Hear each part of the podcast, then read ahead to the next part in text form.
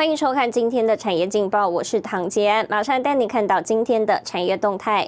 半导体今年渴望量价齐扬，研调估营收年增百分之十九。中华电、台达电组南向大联盟，环球金公开收购是创案，取得德奥美主管机关无条件核准。第一金正董座被请辞，传兆丰正总座接第一金正总座。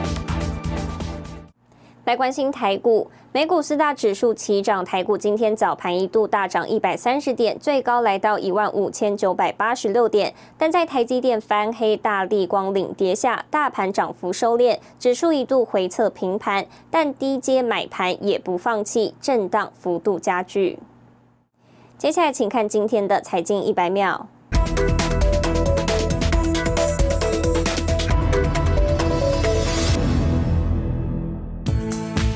国北京比特大陆公司来台成立智新、新道两家公司，传出高薪挖角大批台湾 IC 设计人才，为对岸母公司研发 AI 晶片。昨天遭到减掉搜索约谈，引起震撼。台湾半导体产业也传出，比特大陆准备在台积电投片量产五纳米的新产品，台积电要比特大陆签署无任何妨碍秘密与智慧财产权的特别版声明书，否则不予以投片生产。德国联邦资讯安全局九日证实，六个德国联邦政府机关的微软电子邮件系统遭到骇客攻击。微软在月初表示，中共当局支持的骇客团体窃取了用户资料。印度媒体 IANC 报道，苹果证实要在印度制造 iPhone 十二产品。市场人士分析，红海集团在印度塔米纳杜省厂区扮演关键角色。全球半导体市场今年渴望量价齐扬，研调机构 IC Insights 预估半导体营收将成长百分之十九，增幅将高于先前预估的百分之十二水准。新唐人亚太电视整理报道。央行日前报告，点名疫情带来的全球超宽松货币政策，让实体经济与金融市场脱钩。台股近期在万六上下震荡，也让外界开始担心是否有资产泡沫化的疑虑。台湾金融研训院公布二月份台湾金融风险指数，虽然整体风险比一月持平，但点名股市波动风险持续上扬，值得高度关注。外资连日获利了结，让台股呈现震荡行情，指数冲高的同时，风险随之而来。金融研究院公布二零二一年二月份台湾金融风险指数，整体分数九十八点九分，与一月持平，但尚未回到疫情前的水准。尤其观察细项指标，房地产市场风险虽然逐步缓和，但股票市场波动风险却是持续攀升，指数更上升到一百以上。长债利率呢，有慢慢的攀升，各位注意到了。呃，近日来呢，美国的十年期公债利率呢也明显的走升，那台湾的呃长期公债也是慢慢在走升。我们知道说，长期的低利率下呢，当利率开始走升啊。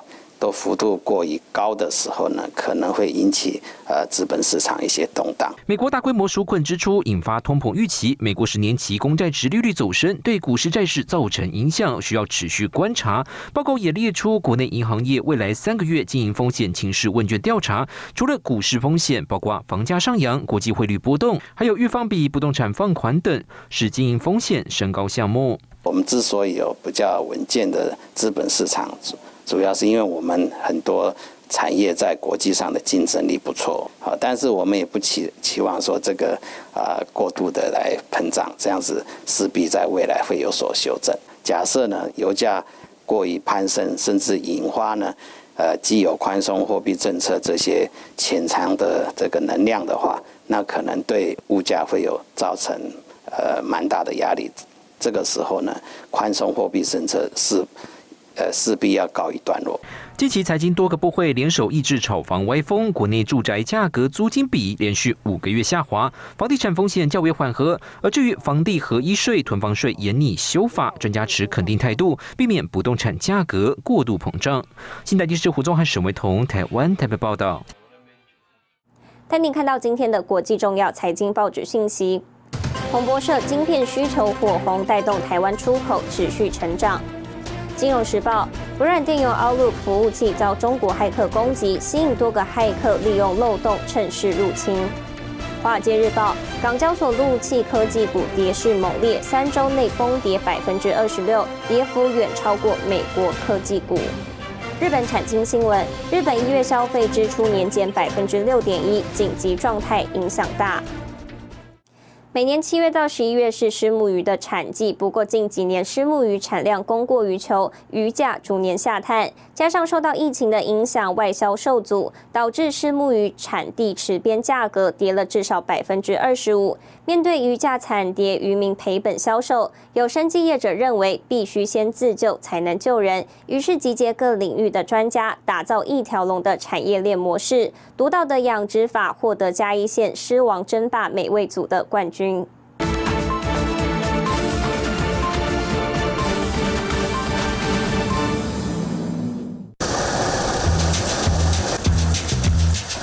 民忙着捕捉石目鱼，这是每年七到十一月台湾鱼塘常见的景象。虱目鱼也是南台湾的家鱼，全台以台南市养殖面积最大，约四千九百八十公顷，产量约两万四千吨。其中北门区的池边鱼塘属于高密度养殖，每一公顷约饲养了八千条虱目鱼。今年呢，我用高密度养殖，我养到。一万两千尾，为了经济效益，我用饲料，我用饲养管理来控制。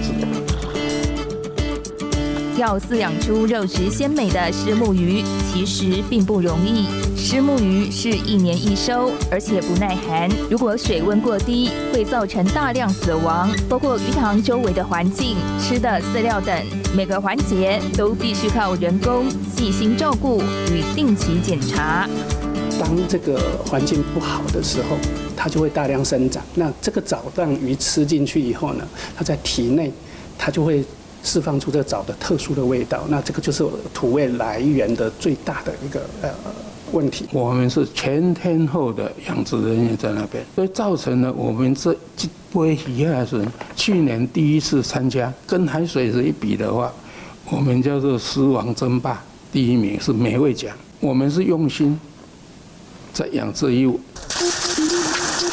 台湾虱目鱼年产量五万吨，产值高达四十一亿元，内销占八成。不过近年来，邻近国家菲律宾、印尼也大量养殖，导致虱目鱼产量供过于求，鱼价逐年下探。目前台湾在渔产养殖这块哈，呃，有点弱化啊。那当然就是因为过去的条件，还有一些外在的因素。那我们能不能在这这个呃用这种新的生物科技的方法，让我们现在的这个饲养条件变好？去年到现在的价格已经降了二十五帕以上，今年的鱼价这么坏，我们要自救，哎。所以说，诶，全力投入在这一块。面对鱼价惨跌，渔民赔本销售，生技公司董事长林敏吉认为，要先自救才能救人。于是，将原本在畜禽业的深厚基础与专业人才，跨领域投入水产养殖业。饲料配方，然后来养这个丝木鱼。另外，我们也用这个益生菌去啊，改善我们的饲养环境的水质。跟我们的相关的上下游产业哈。就在做这个诶诶生产率的加工拔刺这一块是我们的理想，因为在南部台南市的水甲北门地区是一个养殖石目鱼的大区块，呃，如果说我们当做先行者的话，我们可以把这个经验分享给所有的养殖同业，我们的。以助人的心态投入水产养殖业，不到五年时间，林敏杰团队的养殖技术获得同业关注。他也期盼走出台湾专属虱目鱼的养殖模式，进一步带动水产养殖业的竞争力。带您看到明天三月十一号星期四有哪些重要的财经活动。美国公布上周首次申领失业救济金人数。OPEC 月报，主计总处发布一月受雇员工薪资调查。财政部发布二月税收。谢谢您收看今天的产业劲报，我是唐吉安，我们明天再见。